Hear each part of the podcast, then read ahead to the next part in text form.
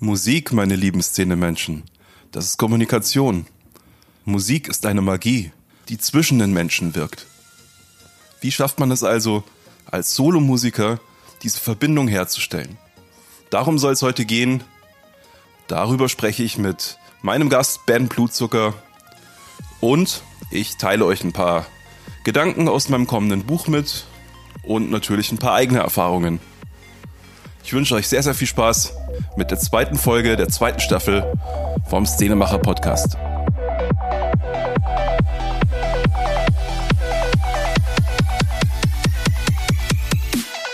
Die Szenemacher. Dein Podcast für Kulturschaffende, Medienmacher, Szeneinteressierte und Musiker. Perfekt organisiert, exzellente Spieltechnik, beeindruckender Equipment-Fuhrpark und im Heimstudio isoliert.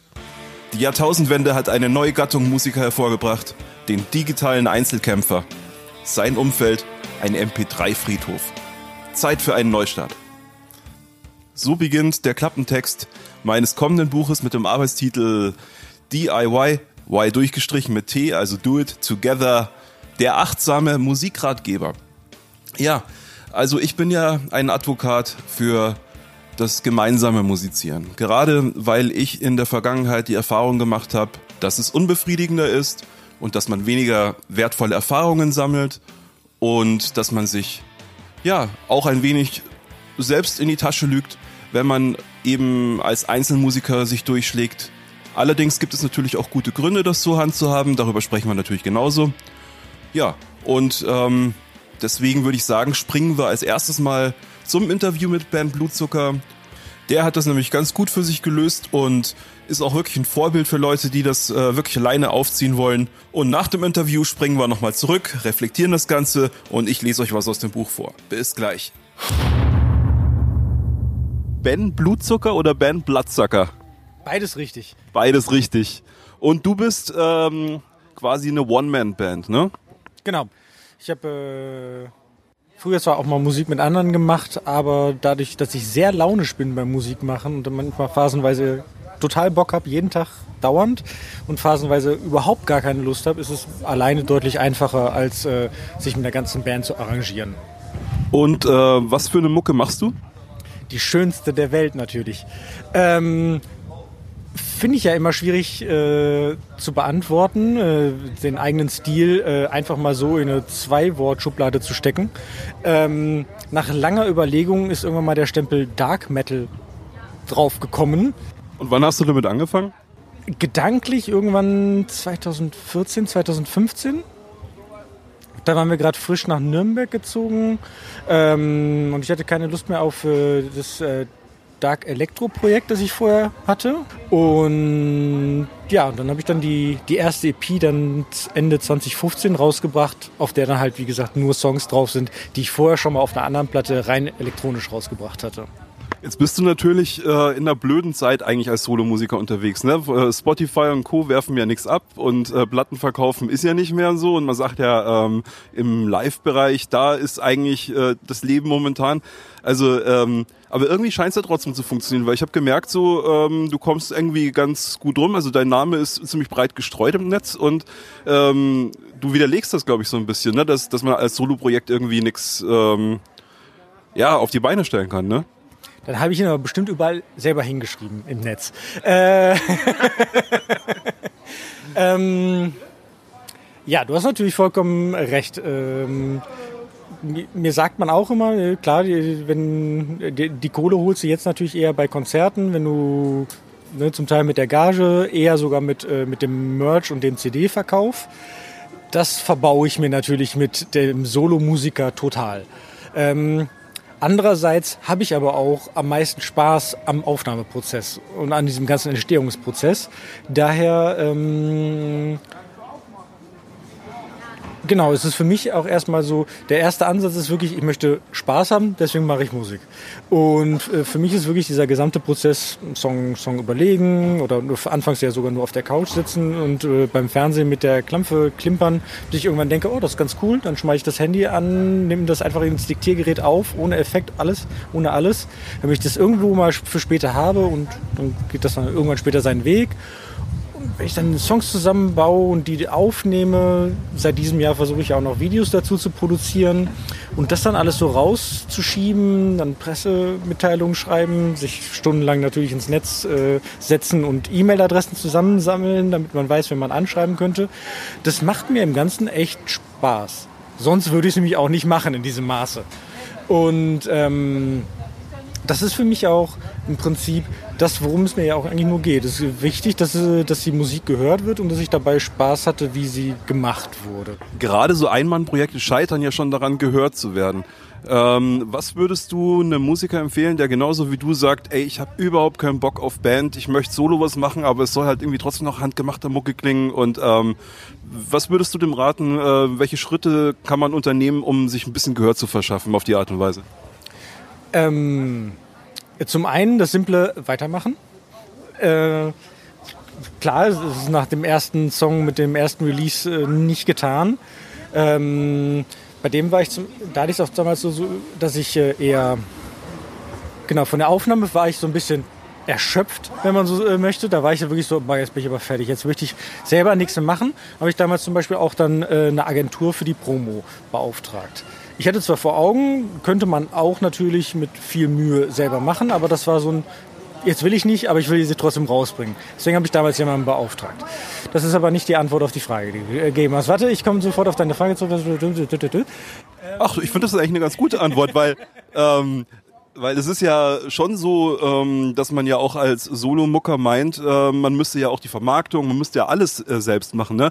Aber es hindert einen ja keiner daran, zumindest äh, den Bereich auszulagern, oder? Oder ähm, was machst du zum Beispiel noch alles nicht selbst? Wie sieht's bei dir mit, mit Artwork und sowas aus? Ähm, mal so, mal so. Ähm, die, die ersten zwei Artworks, also von den beiden EPs, von der Analog Blood und von der Riptide. Die habe ich nicht selber gemacht, äh, der, äh, weil ich grafisch überhaupt gar keine äh, Händchen habe zum Beispiel. Äh, deswegen war das für mich auf jeden Fall ein Job, den ich rausgegeben habe. Ähm, bei der zweiten EP habe ich auch das Mastering damals rausgegeben, um es einfach mal auszuprobieren. Also es war so ein simples, ich war mit dem Mastering der ersten EP zufrieden. Bei der zweiten habe ich mir gedacht, du musst es einfach mal machen, das mal jemand anderen machen lassen ähm, und mal gucken, wie es klingt. Ich fand das äh, Ergebnis auch gut. Ich habe es an dasselbe Studio gegeben, äh, an dem die, äh, das äh, Abath-Album äh, gemastert worden ist. Von dem du ein großer Fan bist, ne? Genau, genau. Also das, äh, das äh, Debütalbum, das, wo das war. Ähm, war auch nicht teurer oder billiger als jedes andere Studio, das man deswegen gefragt hätte. Also es war im total normalen Preisrahmen. Ich glaube um die 60 Euro pro Song, so um den Dreh. Kann ich grundsätzlich empfehlen. Also viele Leute haben ja Berührungsängste, gerade kleinere Bands, kleinere Musiker mit ähm, irgendwie auf äh, große Namen zuzugehen oder auf, auf äh, Studios zuzugehen. Aber ähm, ich würde sagen, einfach mal machen. Ne? Also wir haben damals auch im, im Finvox äh, unsere Scheibe mastern lassen. Da hast du natürlich einen Namen, den du droppen kannst. Und ähm, für uns war das preislich absolut machbar. Ne? Apropos Namen droppen, wie kam es äh, zu der Zusammenarbeit mit Liv Christine? Du hast hier die Frage gerade selber beantwortet. Einfach mal fragen. So kam es, ganz simpel. Ähm, ich habe einfach angefragt. Ist die kurze Antwort, okay. Äh, die lange Antwort ist, äh, ich habe einen Song geschrieben vor 20 Jahren. Der ist also der Song mit ihr, der ist wirklich schon so alt. Vielleicht müssen wir mal kurz äh, erklären, wer Liv Christine nicht kennt. Ähm, ehemalige Sängerin von Theater of Tragedy, ähm, eine der allerersten Bands, die so ein bisschen das The Beauty and the Beast, Doom, Gothic Metal Konzept hatten. Äh, später dann Leaves Eyes, ne? äh, sehr lange. Und äh, was macht sie jetzt eigentlich? Weißt du das? Jetzt gerade Solo.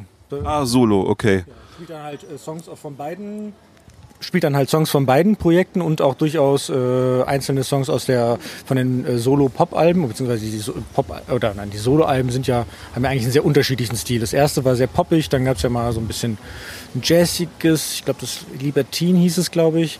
Und das, äh, das letzte von 2014, das ist ja dann doch auch sehr rockig, da ist ja auch ein Duett mit Doro drauf und mit ähm, Michelle Darkness, genau. Mhm. Und du, äh, du hast dann gefragt und äh, wie ging es dann weiter? Äh, ja, genau. Äh, ich habe gefragt, weil ich diesen Song vor 20 Jahren halt mit total mit Theater of Tragedy im Ohr geschrieben habe. Also es war total von Der Tanz der Schatten inspiriert. Ich habe diesen Song gehört, habe gesagt, ich will so einen Gesangsaufbau haben. Ich will, sie singt schön, er growlt unten rum, beide singen gleichzeitig was Unterschiedliches. Das will ich unbedingt haben. Deswegen habe ich den Song damals genau so geschrieben. Und wir haben ihn aber nie aufgenommen mit der Band. Ich habe ihn dann bei anderen Projekten immer mal versucht unterzubringen, war aber nie zufrieden und habe dann in den letzten Jahren immer mal daran gearbeitet, die Version rauszubringen. Dann mal äh, mit, den, mit, den, äh, mit, dem, mit der Speicherprogrammierung ausprobiert, fand ich bisher nicht, fand ich auch ziemlich schwierig, ähm, bis der Bogen halt irgendwie dann mal raus war. Und dann stand die so einigermaßen und mit dem Schlagzeug war ich zufrieden. Äh, und dann habe ich bei der alten Sängerin von meiner ersten Band damals gefragt, die hätte auch Bock, den nochmal aufzunehmen. Und irgendwann habe ich mir gedacht, ja, aber wir haben dieses crazy Internet. Ne? Du schreibst einfach mal eine E-Mail an, gehst auf Liv, ich bin auf Livs Seite gegangen, da gibt's eine Management-E-Mail und habe da halt einfach mal die Geschichte erzählt, einmal in Kurzversion. Mit möchtest du nicht mal meinen Song singen? Dann die Langversion, die ich jetzt gerade gesagt habe, mit der Song ist uralt und von euch inspiriert und so weiter. So macht man Pitch, ne? Ja, ich habe erst irgendwann mal runtergeschrieben und gedacht, ja, aber du kannst ja auch sein, dass du jetzt total erschlägst mit so einer riesen E-Mail. Oder es kann auch sein, dass du viel zu wenig erklärst mit einer ganz kurzen E-Mail. Daher ich das immer sehr schwierig, so, ein, äh, so eine Kaltakquise quasi per E-Mail zu schreiben. Ähm, ich hatte aber Glück. Ich habe am selben Tag noch äh, Antwort bekommen, dass sie gerade im Urlaub ist, gerne reinhört und wenn es ihr passen würde, dann würden wir da gerne was machen. Sehr geile Sache. Und wie ging es dann weiter? Ähm, wir haben getrennt aufgenommen wohnt ja äh, im Raum Stuttgart, also nicht, nicht direkt um die Ecke. Ähm, sie war dann da in einem Studio vom, von einem alten äh, Atrocity-Schlagzeuger, der hat da in der Ecke äh, ein Studio. Da, ja, wir haben halt äh, meine, eine aktuelle Demo-Version von mir bekommen, haben ihren Gesang aufgenommen. Ich habe bei mir ja eh dann noch weiter produziert. Ich war ja auch noch nicht äh, mit allem durch. Ähm, und irgendwann habe ich halt diese Spuren bekommen. Das passte dann zufällig ganz gut. Dann war ich auch noch dienstlich äh, in der Ecke äh, da unten. Ähm, deswegen hatten wir uns dann doch noch genau während der Produktionsphase dann äh, nochmal da getroffen, äh, haben nochmal fünf Bier zusammen getrunken und waren dann noch beim Fotoshooting. Ähm, daher Genau, deswegen haben wir auch für, für den Release ja auf, auf dem Cover und so weiter ein paar Fotos. Anfangs dachte ich, wir würden sie getrennt aufnehmen und irgendjemand würde es in Photoshop sinnvoll zusammenbauen. Also das hätten wir natürlich an einem Tisch gesessen, aber am Ende haben wir jetzt dann doch trotzdem zusammen das Foto machen können. Ja, ist doch schön. Ich meine, ist ja echt eine tolle Story. Was, was sagt dein 16-jähriges oder 18-jähriges Ich dazu? Äh, das war natürlich sehr happy, das auf jeden Fall. Ja. Also. Äh. Okay, super. Ähm, was ich auch lustig finde, ist, ähm, du hast ja diese Stop-Motion-Videos gemacht oder eines bis jetzt, glaube ich, erst, ne? Genau, ich selber habe ein Stop-Motion-Video gemacht, das, äh, das allerletzte, was ich jetzt rausgebracht äh, hatte, das Radaudiophil, das mit der animierten Kassette und mit dem animierten Equalizer. Ähm, unter meinem Namen sind aber schon mehr rausgekommen, da wären wir wieder beim Outsourcen. Ah, okay. Die ersten Videos habe ich extern machen lassen, weil ich da gar keine Ahnung hatte. Ähm, aber den Stil halt super fand. Ähm, und irgendwann aber im Laufe, wie weiß ich gar nicht mehr, irgendwann äh, Ende letzten Jahres oder Anfang diesen Jahres habe ich beschlossen, dass ich diese Verbindung Metal und Lego jetzt erstmal sehr, sehr halten werde, sehr, sehr totreiten werde, wie auch immer man das äh, formulieren möchte. Äh, und daher habe ich angefangen, das selber zu üben. Und äh, dementsprechend, das erste, die, die ersten habe ich machen lassen. Dann gab es ja äh, das Video mit Liv Christine, war ja so ein Zwischending. Das war ja, es waren schon Lego-Fotos, aber es war kein Stop-Motion. Also das diese bewegten Lego-Fotos äh, mit der Texteinblendung, das habe ich auch selber gemacht. Und dann genau, jetzt das mit dem Radaudiophil, das habe ich dann definitiv selber gemacht und momentan habe ich ungefähr ein Drittel vom nächsten Video fertig. Für diejenigen, die sich das überhaupt nicht vorstellen können, äh, wie so ein Stop-Motion-Video entsteht, ähm, kannst du mal ganz kurz erklären, was das für ein technischer Aufwand ist und, und wie, wie der genaue Ablauf ist von so einer Produktion? Ja, ich glaube, dass das trotzdem schon ne, viele irgendwie ja kennen. Ne? Im Prinzip äh, ist ja sogar die alten äh, die alten Disney-Filme, die man gesehen hat, ist ja im Prinzip auch eine Stop-Motion-Technik, weil die Leute haben ein Bild gezeichnet und danach haben die den nächsten Frame gezeichnet und den nächsten Frame. Und wenn du sie halt schnell genug im Daumenkino hintereinander abspielen lässt, äh, dann siehst du halt eine Bewegung. Ähm, ja, rein technisch formuliert, äh, bei uns in Deutschland sind es, glaube ich, im Fernseh 24 Bilder pro Sekunde. Es heißt, so ungefähr ab 12 Bildern pro Sekunde sieht man schon eine fließende Bewegung. Ich habe jetzt bei mehr in den Videos bisher äh, 15 Bildern pro Sekunde drin. Heißt aber, man hat, man muss 15 Einzelbilder machen, um halt gerade mal eine Sekunde bewegtes Bild zu erschaffen. Wow, und wie lange sitzt du da dran? Möchtest du das beantworten? äh, lang. Ewig sitzt da. Ja, wir haben ja noch jemanden am Tisch. Ähm, und zwar äh, Bens Freundin. Äh, stell dich mal kurz vor. Hi, ich bin Julia. Julia, äh, inwiefern ähm, bist du in der Geschichte beteiligt? Ich bin sowas von gar nicht beteiligt, außer dass ich ihn machen lasse. Zeitweise.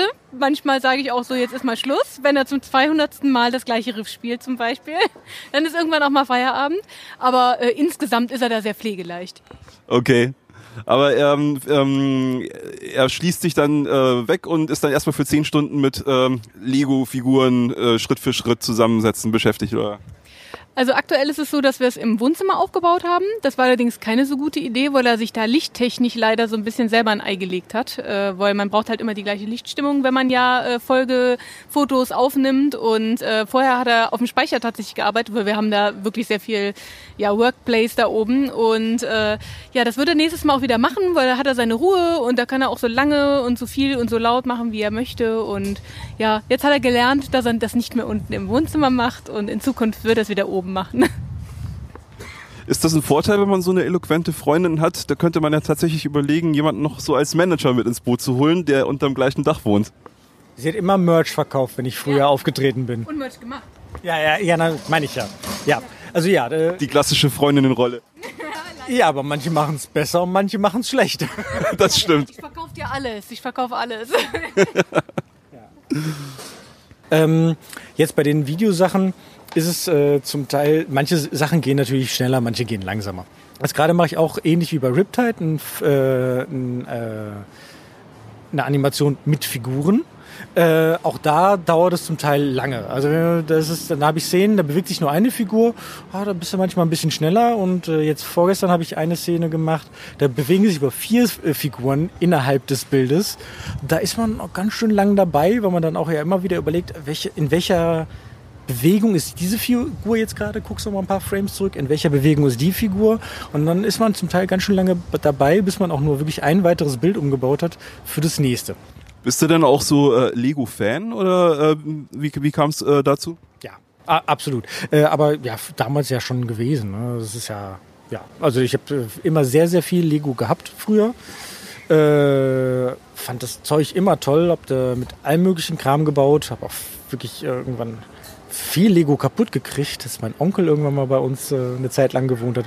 So riesige Autos gebaut mit Federungen und die mussten dann aber den Weg runter, wo eigentlich die Fahrräder normalerweise irgendwo in die Garten. Ja, wir haben viel mit Sprungschanzen gebaut. Das hat nicht jeder Lego-Schein überlebt. Okay. Ja, aber daher, nee, ich fand es immer sehr, sehr geil. Es dann, oder relativ selbstverständlich ist, aber hat man es dann trotzdem irgendwann mal verkauft, ne? weil man ist ja, man ist ja kein Kind mehr. Ähm, und dann habe ich fürs Riptide-Video habe ich dann äh, dieses, das Schiff, das da drin ist, dann wieder gekauft. Hatte vorher schon so diese, diese Figur, die ich für mich benutze, äh, mir mal irgendwann zusammengestellt, weil ich äh, keine Lust hatte auf eigene Bandfotos, ganz simpel. Ähm, und irgendwann, als ich dann halt diesen Moment hatte, wo ich mir gedacht habe, ja, du machst mit dem Lego jetzt erstmal mehrere Videos, habe ich einiges nachgeholt und neu gekauft. Wobei, ähm, das ist ja mittlerweile äh, gar nichts äh, Unnormales mehr. Ne? Also viele Erwachsene beschäftigen sich mit Lego. Ich habe da auch äh, gesehen, da gibt's ja richtige Communities und alles. Ne? Ähm, äh, bist du da auch irgendwie so ein Community-Mensch, was das anbelangt, oder ist das einfach eine Sache, die du so für dich äh, dann einfach gerne machst? ich profitiere davon, dass es eine solche Community gibt. Ansonsten, äh, nee, eigentlich, warum gibt es eigentlich keinen Lego-Stammtisch Düsseldorf? Jetzt, wo du das sagst, ne? Könntest du einen gründen? Ja, das wäre gar nicht mal so schlecht. Also wer Lust hat, mit Ben einen äh, Lego-Stammtisch zu gründen, äh, möge sich doch bitte melden, ich vermittle. Ähm, was mich interessieren würde, äh, unterscheid, unterscheidet sich deine Art zu releasen von Bands? Also hast du andere Formate? Machst du mehr Singles, mehr EPs? Äh, kommen die Songs bei dir in schnelleren Zeitabständen raus? Oder ähm, inwiefern gehst du davor? Ähm, für dieses Jahr hatte ich einen Plan, für die Jahre davor noch nicht. Ähm, bei den, äh, oder da hatte ich nur einen kleinen Plan. Ähm, ich weiß, dass ich immer sehr, sehr lange äh, brauche, um mehrere Songs zu machen. Deswegen hatte ich anfangs die zwei EPs gemacht. Für mich war vollkommen klar, wenn ich ein Album mache, dann, dann äh, stelle ich das gerne in fünf Jahren vor und das nächste dann wieder in fünf Jahren. Aber dann hatte ich auch wirklich jeder vergessen in der Zeit. Äh, das, und dadurch, dass ich ja das ist dann wiederum mein Vorteil des äh, Nicht-Auftretens. Dadurch, dass ich ja nicht auftrete, brauche ich auch keine CDs. Und weil ich keine CD brauche, ist es ja auch total Wurst, ob ich jetzt einen oder fünf oder 50 Songs gleichzeitig rausbringe. Ich habe ja nicht mehr diesen physikalischen Datenträger, bei dem es sich natürlich hirnrissig wäre, jede Single einzeln auf eine CD zu bringen. Und jetzt mal ganz blöd gesagt, vermarktungstechnisch ist es eigentlich scheißegal, ob du einen Song oder ein Album vermarktest, ne? weil äh, der Prozess ist ja relativ ähnlich. Richtig. Und zum Teil sogar die Aufmerksamkeitsspanne der Leute. Das auch noch, das kommt dazu. Ja. Das habe ich mich zum Beispiel bei der Riptide EP selber ein bisschen geärgert, ähm, weil da ist es so, der, die, die EP heißt Riptide, es sind fünf Songs drauf, der, der mit dem Lego-Video heißt ebenfalls Riptide, der hat auch seine Aufmerksamkeit bekommen und für die anderen vier geht die Kurve dann total deutlich runter. Also auch da habe ich mir im Nachhinein gedacht, ja, jetzt sind sie mal nacheinander released, dann hätten die Leute sich die anderen auch mehr angehört, weil die sind jetzt nicht schlechter. Wusstest du, dass Metallica für jeden Song ihres letzten Albums ein Video gemacht haben? Irgendwie was in der Richtung habe ich gehört. Ja, das ist so. Die, die Leute brauchen irgendwie ne, immer so einen Trigger nochmal, damit sie dir, damit sie dir überhaupt die Aufmerksamkeit schenken.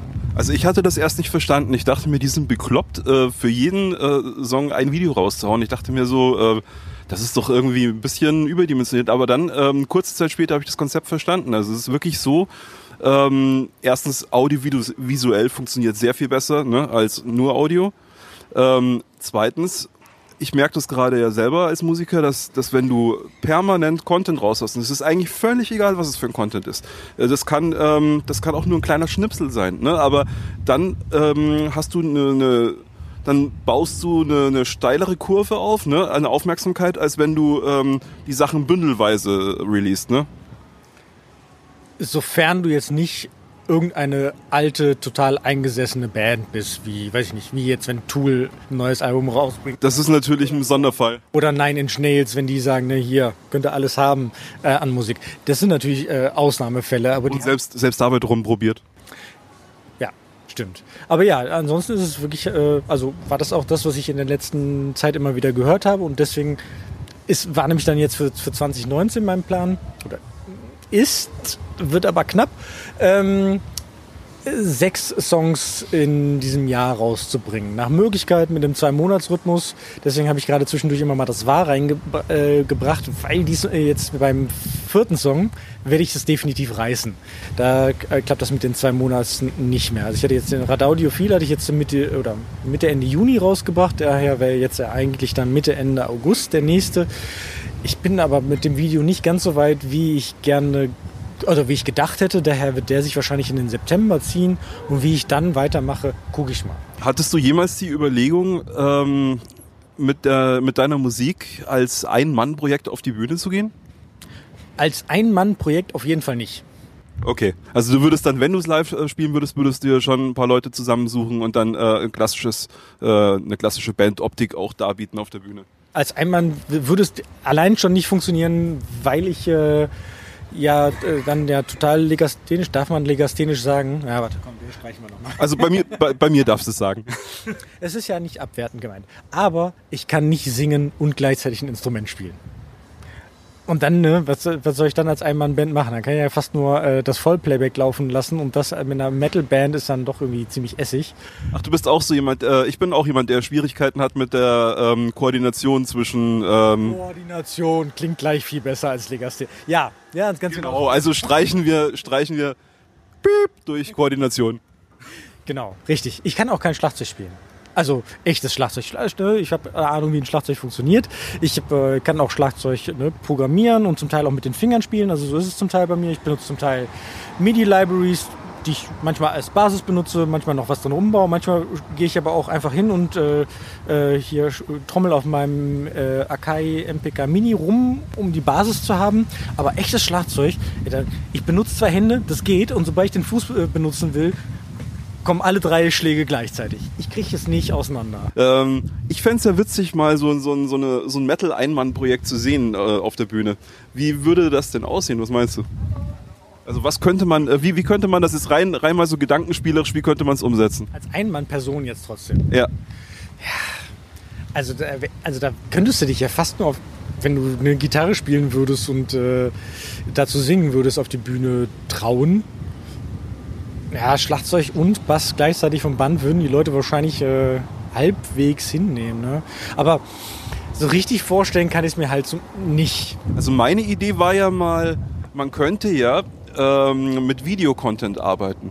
Also sprich, dass der Fokus dann gar nicht mehr so sehr auf der Person liegt, sondern vor allen Dingen auf der Leinwand hinter der Person. Und dann könnte man ähm, quasi, da wäre das vielleicht kein, kein Konzert, sondern es wäre halt so eine Art Performance, oder? Boah, Und wenn man dann auch noch mit den Figuren auf der, auf der Leinwand interagieren würde. Ne? Ja, siehst du? Das ist ja, ja. Warum nicht, irgend, warum nicht neue Wege gehen? Muss ja nicht immer, ähm, muss ja nicht immer das, das altbackene Bühnenbild sein, oder? Das stimmt. Ne? Irgendwann haben wir ja dann sowieso noch die, äh, die Holo-Musiker ne? In ein paar Jahren. Genau, wir müssen uns ja vorbereiten auf das Aussterben der Dinos, ne? Weil wenn, wenn die Dinos nicht mehr da sind, dann gibt's auch keine großen Bühnen mehr. Und wenn keine großen Bühnen mehr da sind, dann wollen die kleinen Bands vielleicht auch gar nicht mehr proben, um auf die kleinen Bühnen zu kommen. Und dann haben wir sowieso ähm, dann haben wir ja noch VR und alles, ne? Und, und Twitch, äh, was ja momentan nur für Gaming und so relevant ist. Aber denkst du, dass Videostreaming, ähm, äh, dass das auch mal eine Art Ersatz für Live-Konzerte werden könnte? Also ich meine, Gott bewahre, aber Ganz abwegig finde ich es nicht. Äh, ich habe da auch durchaus schon mal drüber nachgedacht, ob ich das eh irgendwie in der Richtung mal umsetzen könnte mit einem, mit einem alten Kumpel, dass, äh, der, dass wir quasi eine Akustikversion meiner Sachen mal ein bisschen üben, uns dann auf den besagten Speicher setzen und äh, einfach den Stream einschalten. Also das würde, war, war schon mal ein Gedanke, ist aber bisher nicht, äh, nicht mal einmal mehr geprobt oder so. Das war wirklich nur ein Gedanke. Ähm, machen wir mal einen kleinen Tech-Talk. Als äh, Solomucker ist man ja ähm, mit allerlei Produktionsmittelkram äh, beschäftigt. Was sind so deine To-Go-Tools, mit denen du arbeitest? Das mal angefangen von der äh, DAW, also Digital Audio Workstation, Sequencer, tralala, äh, bis hin zu den Instrumenten. Ich habe ja Glück, ich habe ja kein Gas. Gas, Gear, Gear Acquisition Syndrom. Ja, Gas äh, muss man kurz erklären, das ist ähm, das, was äh, ähm, Leute dazu veranlasst, immer oder äh, erklärst du mal, ich habe gerade nicht so eine, ich bin gerade nicht so eloquent. Mach, mal, mach du mal. Ähm, genau, also ich kann es auch, kann's ja auch abnehmen. Äh, ja, Gas ist bei vielen Musikern. Äh, das ist äh, die Angewohnheit, sich lieber nicht mit den alten, äh, mit dem alten Equipment auseinanderzusetzen, sondern lieber Neues zu kaufen, um daraus äh, quasi äh, neue Motivation zu schöpfen. Habe ich zum Glück nie gehabt. Ich kann das immer ganz gut minimalistisch halten. Ich habe wirklich, ich habe eine einzige Gitarre zu Hause. Also äh, Gitarren und Bass sind äh, alles Ibanez, irgendwelche Standard-Dinger, nichts Besonderes. Ich würde mal sagen so im Disclaimer, keine Werbung. Absolut. äh, aber trotzdem spiele ich die gerne. Ähm, Gesang nehme ich äh, auch mit einem absoluten Klassiker äh, auf, nämlich mit dem Rode NT1A. Das ist das, was ungefähr auch jeder hat. Ähm, dann, klar, habe ich ein Audio-Interface, äh, ein Focusrite Scarlett erste Generation. Ich glaube, seit kurzem gibt es mittlerweile die dritte. Ne? Ich habe bisher immer noch nicht verstanden, warum ich eine neue brauche. Ich auch nicht. Also daher, ne, meine erste Generation funktioniert. Und bis sie nicht total den Geist aufgibt, wüsste ich auch nicht, warum ich jetzt eine der dritten Generation brauche. Aber da bist du wirklich ähm, einer von wenigen äh, Leuten, der das so sieht. Und ich bin auch froh, dass du das so siehst, weil ähm, ich bin auch jemand, der immer sagt, äh, Leute, hört auf mit diesem ganzen Equipment-Wahn. Ne? Das äh, es ist, wie du gesagt hast, man erhofft sich da davon neue Inspirationen, neuen Motivationskick. Ah, da kann ich wieder rumschrauben, ne? habe ich wieder ein neues Spielzeug und so. Und das funktioniert auch bis zum gewissen Grad, bis dann irgendwann die Totalblockade kommt. Weil wo so, soll die Inspiration herkommen, wenn du die ganze Zeit immer nur mit Technik beschäftigt bist? Weil Inspiration kommt aus dem Leben. Ne? Und dann ist es scheißegal, mit welchem, oder besser gesagt, es ist sogar von Vorteil, wenn du mit minimalistischen mit einer minimalistischen Ausstattung arbeitest, weil du dann ja zur Kreativität gezwungen bist, oder? Das ist jetzt hart formuliert mit dem zu Kreativität gezwungen. Aber ja, im Prinzip ist es so. Du beschäftigst dich dann halt äh, nicht mehr mit so, mit, nicht mit den Basic-Sachen. Ne? Du, äh, äh, du probierst dann nicht mehr die ganzen Presets von deinem neuen Synthesizer oder sowas aus, weil die kennst du alle. Sondern beschäftigst dich dann auf einmal dann eher halt mit den ganzen Knöpfen, um rauszufinden, wie kriegst du eigentlich selber irgendwie einen geilen Ton zusammengebaut. Ich frage ja immer äh, meine Gäste nach der sogenannten Work-Life-Art-Balance, aber ich glaube, das ist bei dir relativ ähm, einfach zu beantworten, weil du ja auch nicht so viel unterwegs bist mit der Musik. Das heißt, für dich ist Musik ein Hobby, ne? Du finanzierst das durch deinen Vollzeitjob, nehme ich an, und äh, kommst da auch nicht zeitlich in irgendwelche Konflikte, ne? Ich habe da jemanden schmunzeln gehört. Manchmal wäre so eine 30-Stunden-Woche auch was Schönes, ne? Äh, ich kriege mich damit gut arrangiert. Ich mache äh, ja alles, ich habe keinen festen Rechner, ich mache alles mit dem Laptop. Ähm, habe also sehr gezielt mir dann auch irgendwann mal äh, ein sehr leistungsstarkes Ultrabook gekauft, damit es schön klein ist, weil das habe ich fast immer dabei, wenn ich zur Arbeit gehe zum Beispiel. Das nehme ich immer mit. Und ähm, wenn ich also, wenn ich jetzt gerade in so einer Aufnahmephase bin, dann mache ich dann auch sowas wie die, die guten und die schlechten Takes quasi unterscheiden auf der Arbeit in der Mittagspause in der halben Stunde und nutze diese Zeit halt äh, für meine Sachen aus. Ähm, wie viel Zeit bleibt da für andere Hobbys? Das ist eine gute Frage, ne? Dann, da sind wir dann bei dem, bei der, bei einer äh, Aussage, die ich anfangs immer gemacht habe. Mal habe ich total Bock auf Musik und mal ja auch eh phasenweise dann ja gar nicht. Dann lasse ich das dann halt auch äh, eine Zeit lang liegen. Daher nehme ich mir die Zeit immer nach Lust und Laune.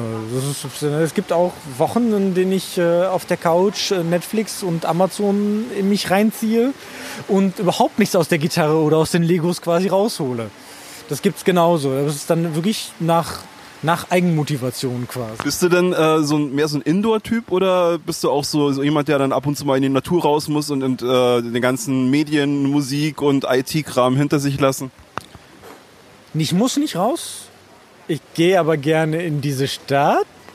Ich kriege gerade Handzeichen, die ich nicht deuten kann. ich bin mir nicht sicher, ob meine Antwort richtig ist. Ach so, Absolut, voll Natur. Wir fahren an den Rhein und trinken Cocktail. Wenn das nicht Natur ist, dann war ich auch nicht. Ja. Also schon eher so, äh, bist eher urban. Ne? Also jetzt nicht so, äh, ich muss ins Grüne unbedingt raus, um wieder Energie zu tanken oder sowas. Nee, das nicht. Nicht ins Grüne. Ähm, wir reisen aber trotzdem sehr, sehr gerne. Ähm, dann aber meistens äh, mittlerweile in andere Großstädte. Ben, äh, was müsste passieren, damit du nochmal in eine Band einsteigst? Was, was für eine Voraussetzung müsste diese Band dir liefern? Schwierig. Schwierig. Ich habe äh, letztes Jahr eine Zeit lang mit ein paar Jungs äh, geprobt, in denen es auch der Schlagzeuger definitiv richtiger gemacht hat als wir, als wir restlichen, weil der tritt jetzt äh, das Wochenende mit zwei Bands bei Wacken auf. Ähm, das war auch, das war, mh, mm, also das war nett. Ich wollte das mal ausprobieren, nochmal mit äh, ein paar Leuten zu spielen. Da habe ich äh, als Bassist äh, ich mit eingestiegen. In eine Band, die schon länger besteht. Ähm, aber so richtig hat es mir nicht Spaß gemacht. Also ich hatte gehofft, dass ich äh, dann doch nochmal rausgehe und dann mit ein paar Leuten musiziere und dann da irgendwas rausziehe, was mir halt quasi alleine auf der Couch fehlt. Also dann zwischendurch nochmal doch ein paar Sachen lernst oder irgendeinen Input kriegst, der dir da halt, ne, mit dem, wenn du die Steuerklappen zu Hause hast, der, der, der halt, den ich dann sonst verpasst hätte. Aber das Gefühl hatte ich nicht gehabt. Ähm, was bräuchte die Band? Ja, das, die müsste. Es gibt zwei Konstellationen, wenn du so willst. Also A, die Band, in der die sagt, hallo, wir hätten gerne einen coolen Bassisten, der in unserer äh, total geilen Black Metal Band äh, spielen kommt und einfach nur spielen kommt, dann wäre ich dabei. Das wäre, finde ich total spannend, habe ich aber nicht in der Richtung gefunden, als ich hier letztes Jahr geguckt habe. Also es sollte Black Metal sein. Also wenn es, wenn, wenn jemand sagt, ja, oder auf jeden Fall ein harter Metal. Ganz simpel. Also es muss schon dann schon ein, ein gewisser Härtegrad erreicht werden. Ein Black Metal-Projekt finde ich am geilsten. Also mit anderen Worten, eine ähm, Band müsste entweder dich komplett mit allem in Ruhe lassen und dich quasi einfach so äh, machen lassen, so als äh, in deiner Rolle als Bassist ein paar so. als, äh, und dann ein paar Gigs im Jahr und fertig. Oder du bist der Mastermind und sie sollen dich aber bitteschön dann alle äh, so schalten und walten lassen, wie du das auch planst. Ja, das ist mein innerer John Bon Jovi. Ähm, den nehme ich immer gerne an dieser Stelle als äh, Musterbeispiel, weil ich war ziemlich überrascht, als ich das irgendwann gelesen habe, dass es auch bei ihm so ist. Er hat die anderen engagiert, das sind trotzdem seine Studio- und Bühnenmusiker und er ist äh, der King. King, ich sehe dich grinsen. Also. Das ist eine ganz klare monarchische Einstellung. Aber ich glaube, das ist bei vielen so, dass äh, die Leute eher dann so, ähm, wie er eben gesagt, ne, meistens sogar nur mit einer Person einen Song schreiben, manchmal auch mit zweien, wobei dann gibt es ja noch die eher die bei zweien ist es eher sogar noch die Konstellation äh, Gitarrist und Schlagzeuger und der Schlagzeuger sagt, ich habe mitgeschrieben.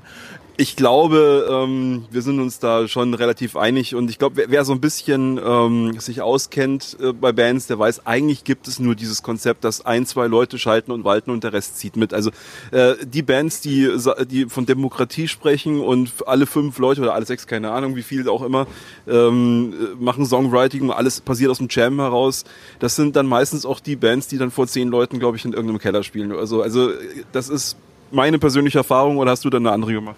Nee, das sehe ich auch so. Das ist, äh, es ist ja aber auch, ne, das ist ja auch mal, also es, deine Musik ist ja auch, jetzt wird es echt äh, schon fast äh, Wandtattoo äh, würdig. Deine Musik ist ja auch irgendwo dein Baby, ne? Und da lässt ja. du dir auch echt gar nicht so gerne reinreden. Und selbst wenn die Leute, wenn du es am Ende rausbringst, dann nicht gut finden, wolltest du es ja trotzdem genauso produzieren, wie du es produziert hast. Ja, und deswegen finde ich es bei, bei Bands immer wahnsinnig wichtig, ähm, dass das kommuniziert wird, dass ganz klar ist, wer wessen Rolle hat, dass man trotzdem an einem Strang zieht und sich dann ähm, zusammen auf ein Ziel einigt und dann jeder seine Rolle entsprechend an dem Ziel mitzieht. So, das wäre mein Wort zum Sonntag, was das anbelangt. Stimmst du mir zu? Amen. Amen. Gut, dann würde ich sagen, mit diesen Worten beenden wir das Interview heute. Und ähm, ja, wenn ihr Bock habt, ähm, die Musik euch von Ben reinzuziehen, dann sagt euch der Ben noch, äh, wo man die hören kann. In diesem Internet drin. Ähm, ja. Äh, meine Webseite ist äh, ben.blutzucker.com. Blutzucker mit Doppel-K, wie Brokkoli. Nochmal, wie Brokkoli. Jetzt habt ihr es gemerkt. Ähm, ansonsten, ihr die ganzen Social Media Sachen, Facebook, Twitter äh, und so weiter, ist alles slash Ben Blutzucker, immer noch mit Doppel-K. Und ich pack's auch nochmal in die Show-Links rein. Ähm, welchen Song sollen sich die Leute anhören? Alle. Alle, okay, dann hört ihr euch jetzt am besten mal alle Songs von Ben Blutzucker an. Und wir springen zurück ins Studio.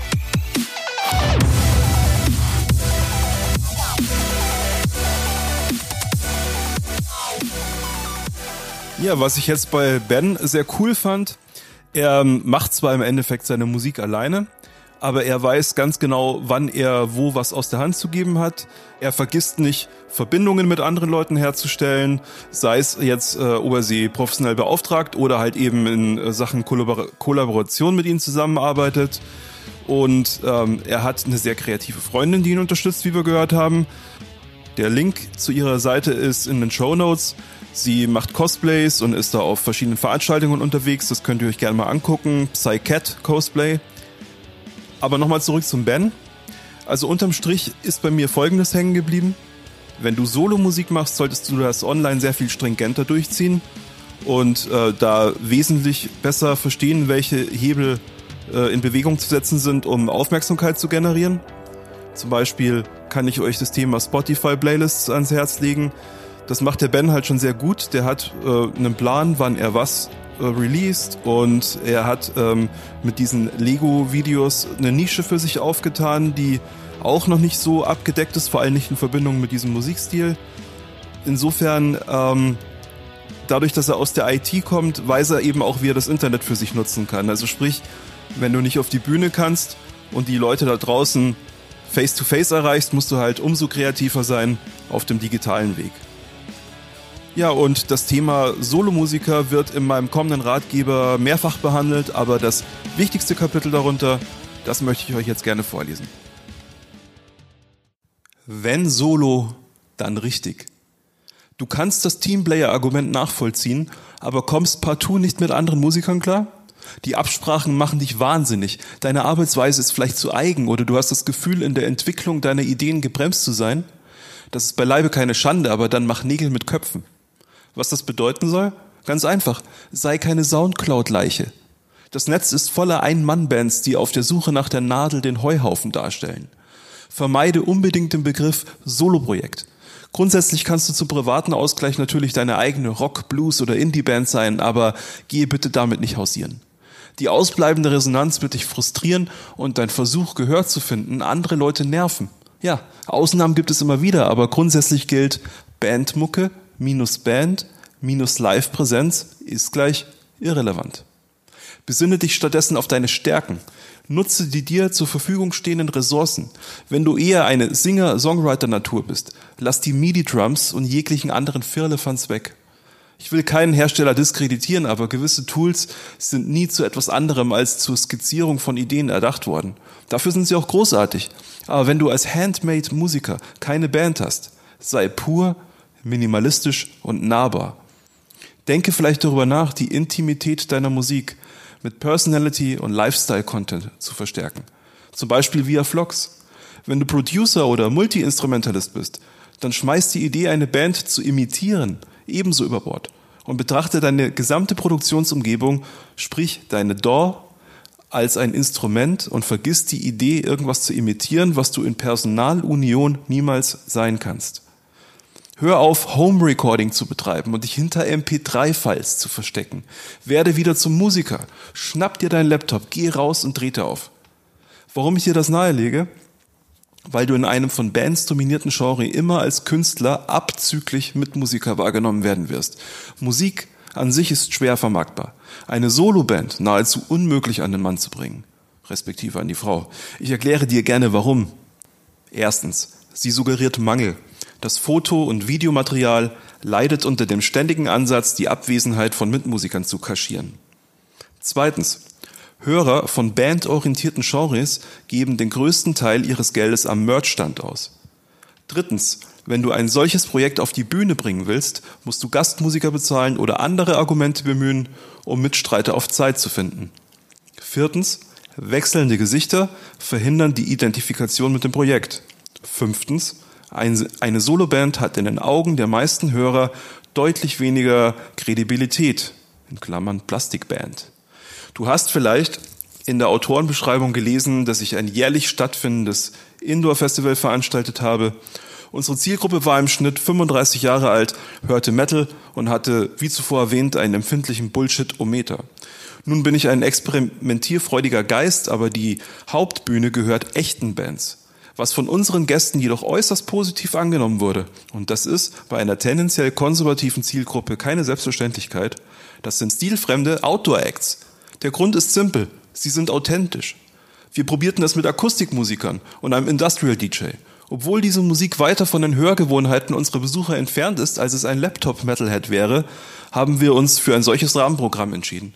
Wir wollten eine echte Alternative anbieten und keine Light-Version dessen, was wir ohnehin im Programm haben mit Erfolg. Ich kenne in diesem Rahmen nur ein Setting, das auf Grundlage von Backing-Tracks funktioniert. Workshops. Mein Rat an dich lautet deshalb, sei kein Imitat. Orientier dich als kreativer Einzelmusiker nicht an Formaten, sondern an Emotionen und Ressourcen. Das wird dich nicht nur weiterbringen, du tust damit auch der Kunst einen Gefallen.